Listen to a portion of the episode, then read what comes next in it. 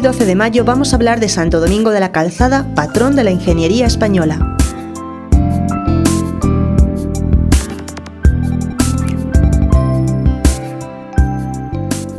Santo Domingo de la Calzada nació en Viloria, Álava, en una humilde familia.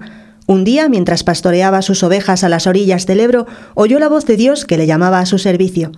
Acudió al monasterio de San Millán de la Cogolla, pero no fue admitido tampoco en Santa María de Valvanera, por lo que se decidió por la vida eremítica. Pasó cinco años en los montes dedicado a la oración y penitencia.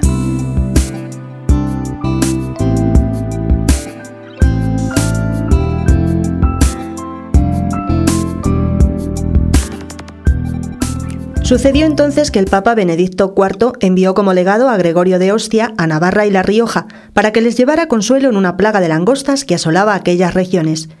Cuatro años vivió Domingo en el séquito de Gregorio, con gran provecho espiritual.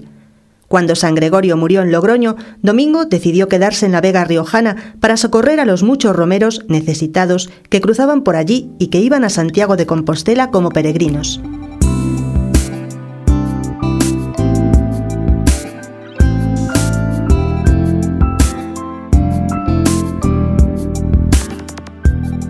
En la Edad Media cobró gran auge junto con Roma y Jerusalén la peregrinación a Santiago de Compostela.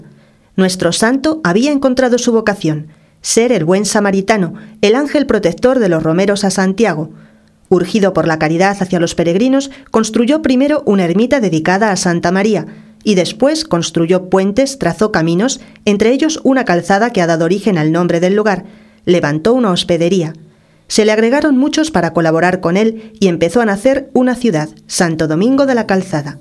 San Juan de Ortega y Santo Domingo de Silos, que le visitaron, alabaron grandemente su santidad. Santo Domingo de la Calzada murió el 12 de mayo del año 1109.